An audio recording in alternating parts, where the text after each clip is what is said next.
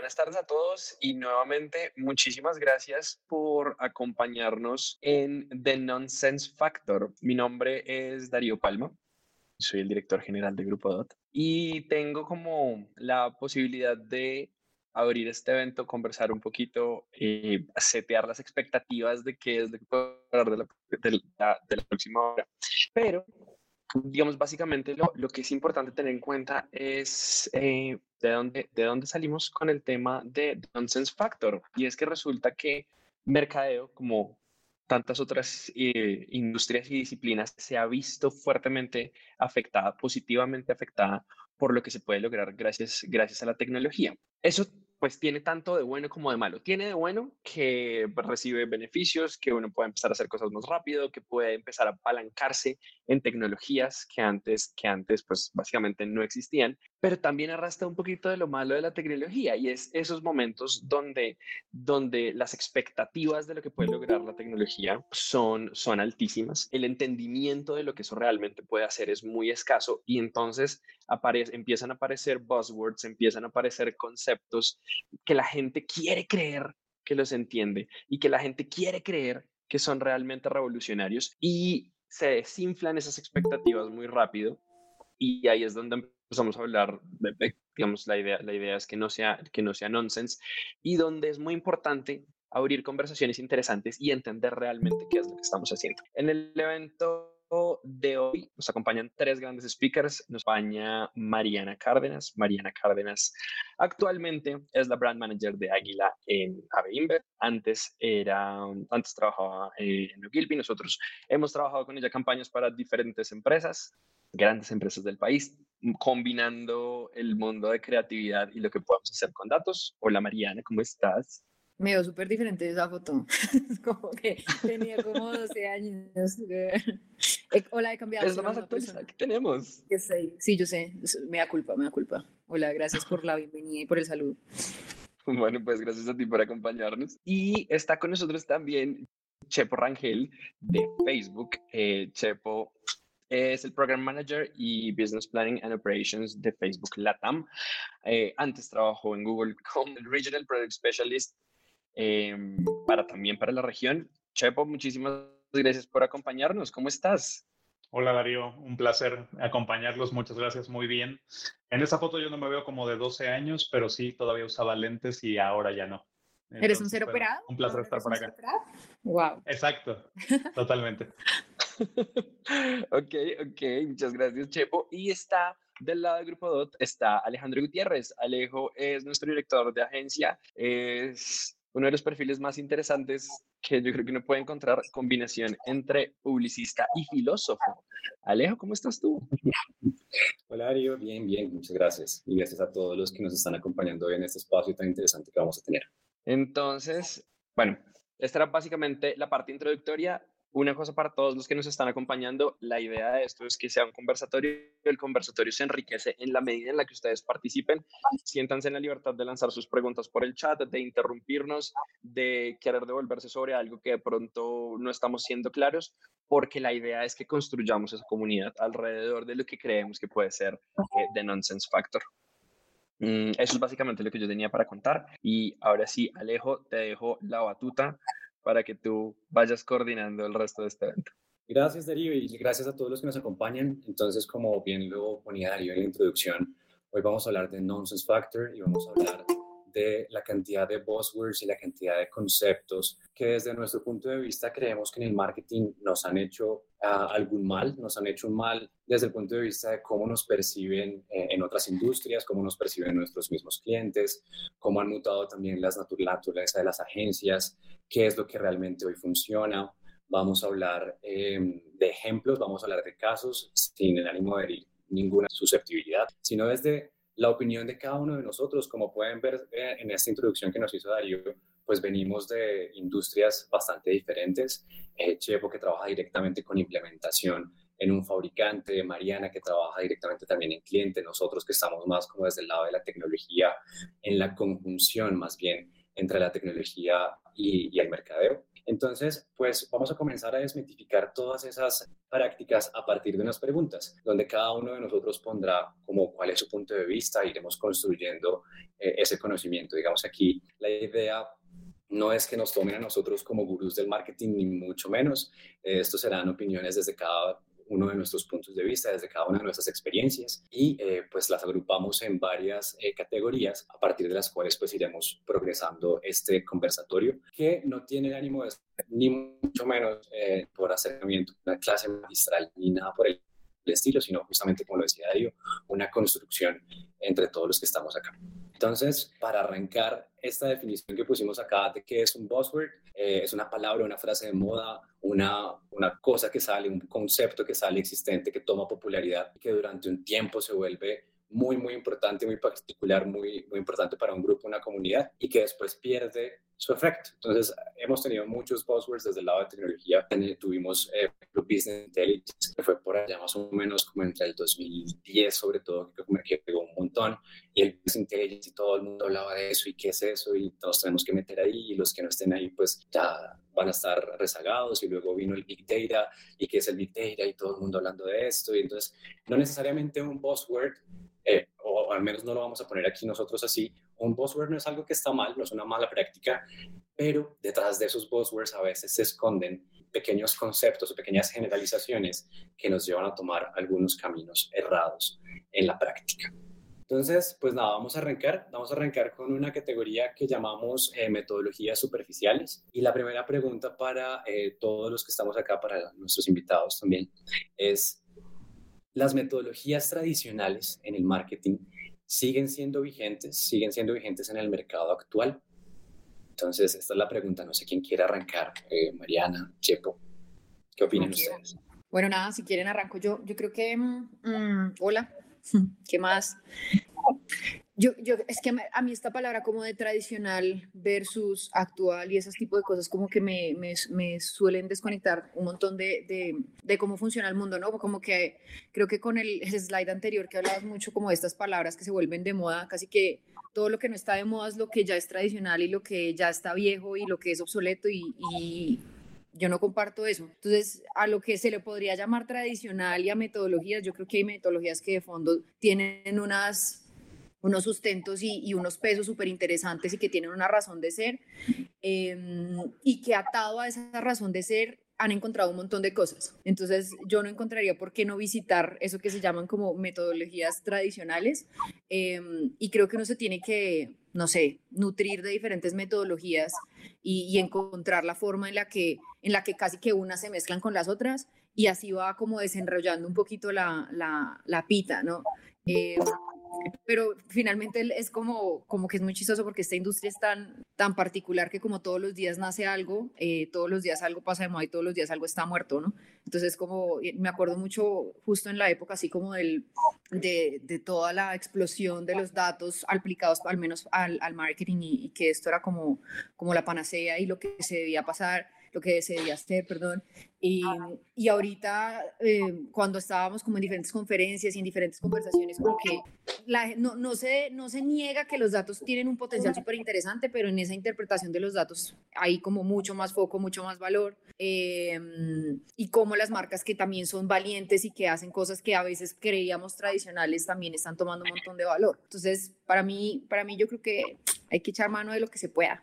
Y bueno, para, para, complementar un poco lo que dice Mariana Alejo, creo que justo es eso, ¿no? La, el marketing es una disciplina, vamos a llamarlo así, súper dinámica, donde todo el tiempo están saliendo cosas nuevas. Ya lo decías tú al principio, hay temas de tecnología, hay temas que a lo mejor tienen que ver con cuestiones un poco más tradicionales. En algún momento, cuando se hablaba de marketing experiencial, o sea, era cualquier cosa, todo y nada a la vez. Entonces, Ahora creo que también estamos transitando por una etapa donde, como ya mencionaba Mariana, ¿no? El tema del manejo de datos. Mucha gente habla de temas como Big Data sin realmente entender exactamente qué es Big Data y dónde empieza el tener muchos datos y el realmente estar manejando Big Data. Eh, el hecho de realmente poder desmenuzar todo ese Big Data, leer entre el ruido que el mismo consumidor puede generar con base en sus experiencias y poder decir, el, camino es por aquí, ¿no? Poder realmente romper, como decía yo, todo ese ruido y poder en función de eso generar insights, generar eh, dirección, generar una estrategia y pues crear un, ahora sí que valga, vale el anglicismo, un path, un camino para nuestra marca en función de cómo la queremos posicionar, qué queremos entregar para el consumidor y cómo nos queremos mover en el entorno competitivo, ¿no? Completamente de acuerdo y un poco oyendo también a lo que decía, a lo que dice tú, a lo que dice Mariana, no necesariamente porque una metodología sea tradicional, porque esté en los libros viejos de marketing, no nos funciona versus lo que tenemos eh, en lo que está como en, la cúspide de, de, lo que se usa en el mercado. No necesariamente volver a back to the basics y volver como a los principios del mercadeo de cómo hacemos distribución, cómo hacemos publicidad, cómo hacemos pricing, está mal versus utilizar un modelo de inteligencia artificial. Finalmente, lo que funciona o lo que le funciona a una marca, pues será la metodología que yo debo utilizar como tomador de decisión, será lo que debo hacer para que mi salga flote. Finalmente, pues estamos también en una industria que desde las aulas de clases, desde lo académico, pues a veces siempre sí, sí hay una desconexión un poco entre, entre cómo en la práctica uno hace su trabajo en el día a día. Entonces nos enseñan un montón de conceptos que a veces cuesta llevar en nuestro día a día a la práctica y puede ser entonces que uno tome eh, algunos ejemplos como me acuerdo mucho que en, en, el salón de clases uno veía un montón la pirámide de Maslow y la pirámide de Maslow y esto te va a servir como guía para tomar decisiones y pues uno al final ve al consumidor y pues el consumidor no necesariamente está midiendo lo que va a comprar, cuánto va a pagar, dónde lo va a comprar, con base en qué tan alto está en la pirámide de Maslow, sino que realmente pues la velocidad a la que el mercado nos pide tomar decisiones. Y para que nuestras marcas sigan siendo viables, para que nuestras marcas sigan eh, vendiendo, pues normalmente lo que, lo que funciona o lo que está normalmente ahí usándose es lo que a la marca en algún momento determinado pues ve que lo puede probar. Hace una B-testing, hace una, un despliegue de una nueva tecnología, ve que sí puede ser por ahí y comienza a mezclar diferentes eh, pues, pues, posibilidades que tiene entre manos y a eso es a lo que le ponemos atención. Entonces, pues chévere, muy interesante también esos puntos de vista. Al final creo que lo importante es generar esas relaciones de largo plazo, duraderas, donde uno pueda generar empatía con el cliente y que si tenemos un buen producto, ya el, cliente buscará la forma de comprarnos ese producto y de encontrarnos y de ir hasta la tienda por una cerveza, por un producto, una Coca-Cola, por un producto que realmente, en el que realmente cree. Listo, perfecto. Entonces nos movemos a otro tema, que son las campañas pretenciosas. Las campañas pretenciosas, y en esto pues hay mucho en el mundo del marketing, muy motivado también por la forma en la que hacemos, eh, en la que nos movemos eh, en, premios, en las que nos movemos en, el entorno también eh, de nuestros mismos colegas. Y la primera pregunta para esto tiene que ver con si uno puede o no cambiar el fin último que tiene el marketing. Y aquí me gustaría, si les parece, arrancar por un, pensamiento que he estado teniendo y elaborando últimamente, y es que pareciera que a la gente que está metida en el marketing, a los que estamos metidos en el marketing, nos diera pena decir que estamos aquí para vender y que nuestro último propósito es vender. Finalmente, eso es lo que hacemos. Y puede ser que lo disfracemos a veces de venimos acá con esta campaña a cambiar el mundo, a cambiar la realidad de Colombia y, engrandecemos un poco los conceptos tanto de lo estratégico como de lo creativo de lo que hacemos. Pero pues al final nuestra misión es vender más. Y ese vender más lo podemos disfrazar de un montón de cosas y es cuando de, pronto personas de otras industrias o personas que están relacionadas en el día a día con nosotros dicen como, oiga, esta gente sí que eh, habla humo, eh, echa un montón de humo y disfraza un montón las ideas y al final están aquí es para que los productos se vendan. ¿Ustedes qué opinan? Mira, si, si quieres, ahora digo, para cambiar un poco la, la dinámica, empiezo yo en esta parte, si, si les parece. Yo creo que, digamos, la industria en sí misma puede ser un poco pretenciosa, como ya decías tú, ¿no? Pero en realidad, o sea, el hecho de vender un producto se trata en parte de eso, de ser presuntuoso, de pretender ser más de lo que es, de exaltar los valores que tiene mi marca, los beneficios, lo que es capaz de lograr el posicionamiento que le quiero dar a mi producto. Evidentemente, el fin último es vender, pero recorrer ese camino, o sea, el poder, eh, vamos a decir, exaltar cuestiones funcionales, cuestiones emocionales y cuestiones que de alguna forma van a apuntalar todo el equity de mi marca y a partir de eso se va a detonar crecimiento presente y futuro de la misma, es fundamental. Entonces, creo que realmente, digamos, hay diferentes maneras de abordar este fin último pero ese no creo que sea muy fácil de cambiar.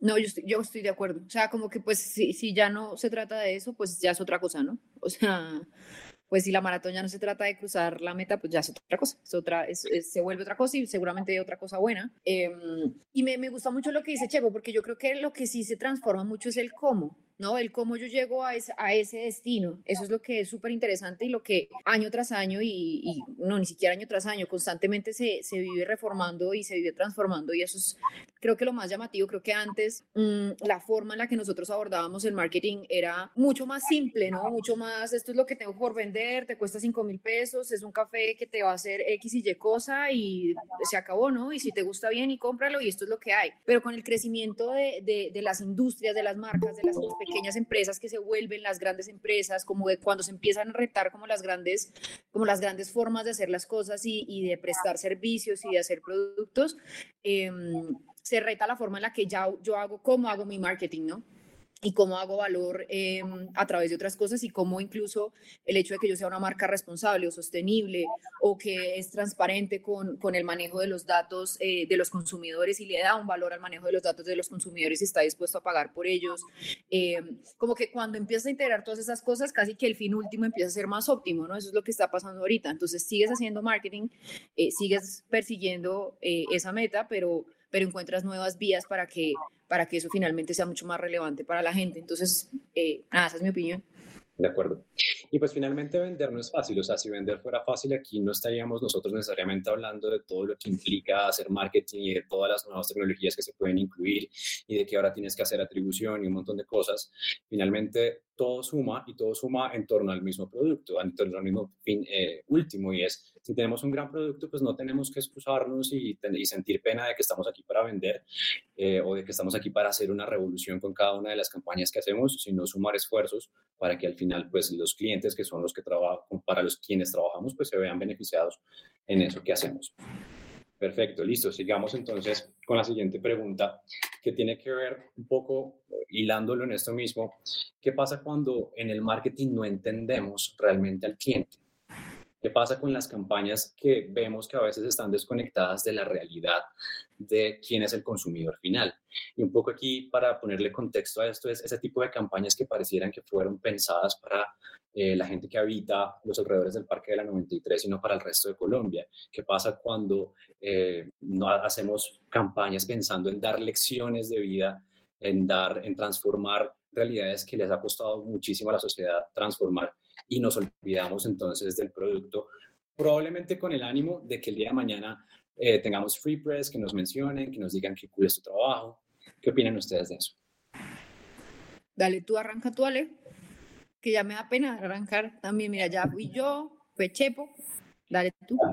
Perfecto, entonces un poco aquí mi opinión tiene que ver con cuando uno comienza a hacer campañas sin ver realmente lo que hay detrás de los datos, sin ponerse en el lugar de los consumidores, sin ver realmente, sin, sin dejar de ver esos segmentos que a veces son súper generales y sin ir al consumidor final, sin ponernos como en, en, los zapatos, no de la marca necesariamente ni de su producto, sino de quién lo consume, de cómo lo consume, de dónde está realmente, de cuál es el momento efectivo para llegar a ese usuario.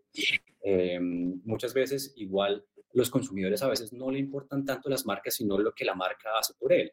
Entonces, finalmente es, yo voy por una marca porque me soluciona un problema, porque me vende un café, porque me vende una gaseosa, pero cuando la marca no está ahí o cuando no necesito, pues se vuelve invisible.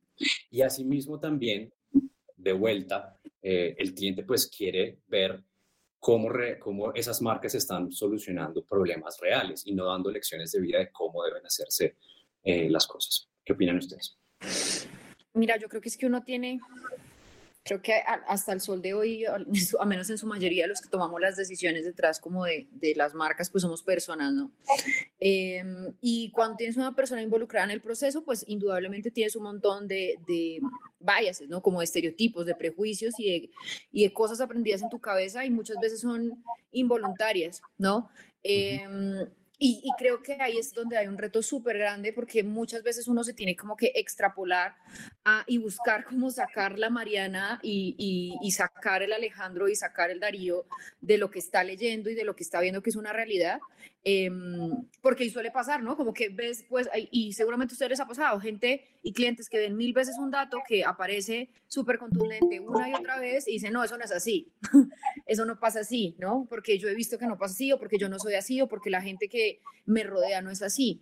Entonces, yo creo que... Mm, yo creo que es uno, un paso, uno siempre está en, y en algunas, en algunas cosas de clases y cosas que yo dicto, hablo un poquito de que es súper retador em, entender la cultura, porque finalmente los datos son un reflejo de lo, que, de lo que hace la gente y de lo que piensa la gente, y es súper duro tratar de no juzgar la cultura, ¿no? O sea, a nosotros nos pasa, estamos, no sé, trabajando briefs de mujeres con cerveza, eh, y es como, oye, no, mira, las mujeres tienen em, cierta tensión y se le complica un poco, eh, se preocupan un poco por cómo lucen cuando toman cerveza, entonces, eh, no sé, las agencias suele pasar que es, no, mira, que las creativas son súper liberales y ellas se toman la cerveza y están súper empoderadas, y es como, bueno, súper chévere por ellas, pero, pero todavía hay como 49 millones de personas que no.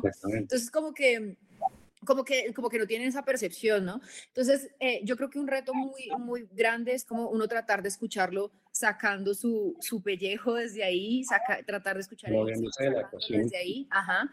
Y otro reto muy grande también es a mí me encantan los datos y me encanta cuando hay datos que se le exponen a uno y como que le sacuden un poco la cabeza, em, pero hay que también tenerles mucho cuidado, ¿sí? Porque no, no un dato no es una verdad absoluta. Entonces, si a mí me saliera que hay en una ciudad, que hay un fenómeno que los datos me están mostrando, un tipo de audiencia, lo que sea, a mí me encantaría ya como ser humano ir y tratar de verlo, ¿no?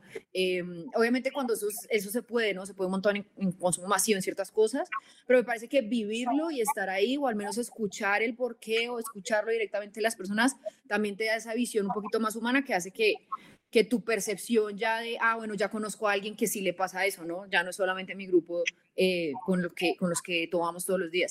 Entonces, yo creo que esas dos cosas son súper importantes. Mariana, a mí me gustaría mucho en este espacio, justamente en esta pregunta que creo que se presta un montón para traer ese caso en el que yo creo que estuviste involucrada, que tiene que ver con bajar a cerveza Águila y el posicionamiento que tenían las chicas eh, Águila en el pasado en Colombia a una chica águila pues mucho más real. ¿Tú qué crees o qué pasó en esa campaña? ¿Crees que viene motivado también por eso, por conocer realmente a la gente que consume el producto?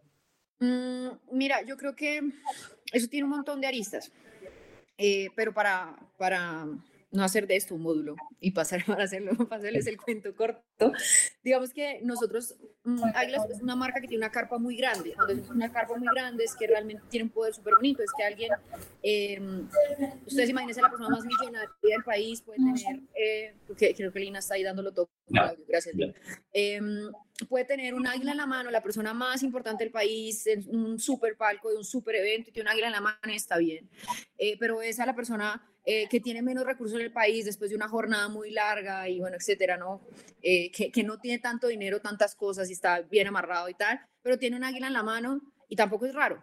Y eso es súper bonito, es una, es una marca absolutamente democrática y en, esa, y en ese entendimiento de que es democrática e inclusiva están las mujeres, ¿right? Y dentro de cómo nosotros somos una marca relevante para la mitad del país, ¿no?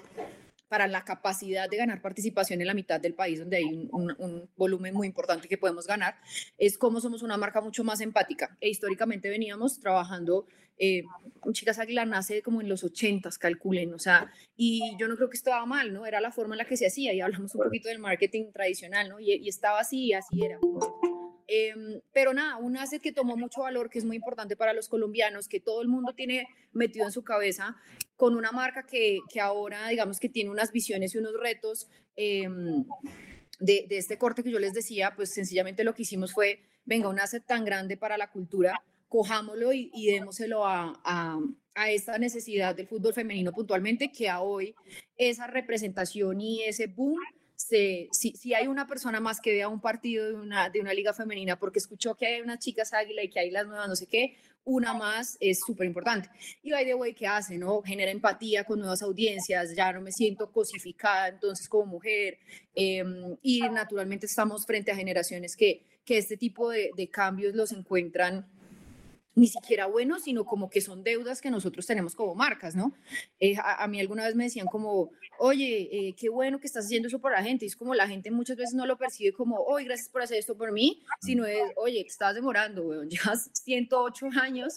Eh, digamos que metiendo a la mujer en, de una manera, y no es águila, ¿no? Es una industria y es la forma en la que estaba concebido y, cómo ha significado eh, esta industria a lo largo de los años. Entonces estamos en un reto de acelerar mucho cómo, cómo, cómo somos, digamos que lo más abiertos posibles eh, y cómo incluimos.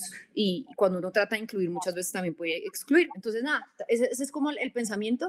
Creo que los resultados están en, en justo tu pregunta, ¿no? Que hay gente que genera ya una mayor empatía, que ya se siente más eh, comprendida, por así decirlo.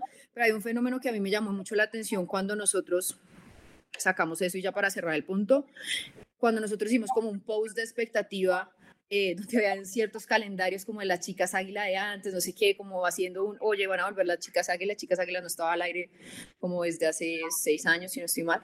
Mm, y saben que nadie se quejó, o sea, nosotros estábamos esperando, teníamos equipos listos a responder una posible crisis que queríamos hacer como una crisis controlada, estábamos esperando que la gente dijera como bastardos, cerdos, eh, pero cero, no pasaba nada, ¿no? Había gente, uy, qué rico, no faltaba, ¿no? Qué rico que vuelvan, uy, sí, en entonces, y nosotros, men, qué raro, porque entonces cuando las saquemos, van a ser como, ah, no, yo quería las del bikini. Y cuando las sacamos, entonces ahí no pasó nada, estábamos en un sentimiento positivo, bien. Eh, cuando la sacamos, pasó que todas las voces silenciadas que estaban pensando que efectivamente éramos unos cerdos y unos bastardos, dijeron, uy, tenía miedo, ¿no? Y nos escribían mucho como tenía miedo que ustedes hubieran como realmente sacado a las chicas de siempre, eh, pero saben como que había mucha, una audiencia muy, muy grande que estaba feliz de la nueva noticia, pero que antes no se había manifestado de manera negativa. Eh, entonces yo creo que ahí en el entendimiento del consumidor muchas veces eso no se ha declarado, ¿no? Muchos consumidores piensan un montón de cosas que no dicen eh, y por eso es que hay que encontrar diferentes maneras de, de, de, descifrar esas verdades y de saber qué está pasando del otro lado. Entonces, para mí eso es como, como puchan, uno no se tiene que quedar con una sola cosa y tiene que profundizar lo que más pueda. De acuerdo, perfecto. Chepo. Eh, mira, Alejo, yo creo que digo, también para no alargar demasiado el punto acá, yo creo que eso último que comentaba Mariana es fundamental. O sea, el hecho de tirar de todas las herramientas que tenemos hoy a disposición para escuchar realmente a las audiencias, para escuchar al consumidor y para poder estar listos en caso de que requiera una respuesta, ¿no? Sobre todo hoy en plataformas que permiten una amplificación tan rápida de la información, tanto de los aciertos como de los desaciertos de las marcas, creo que es fundamental estar preparados para todo esto.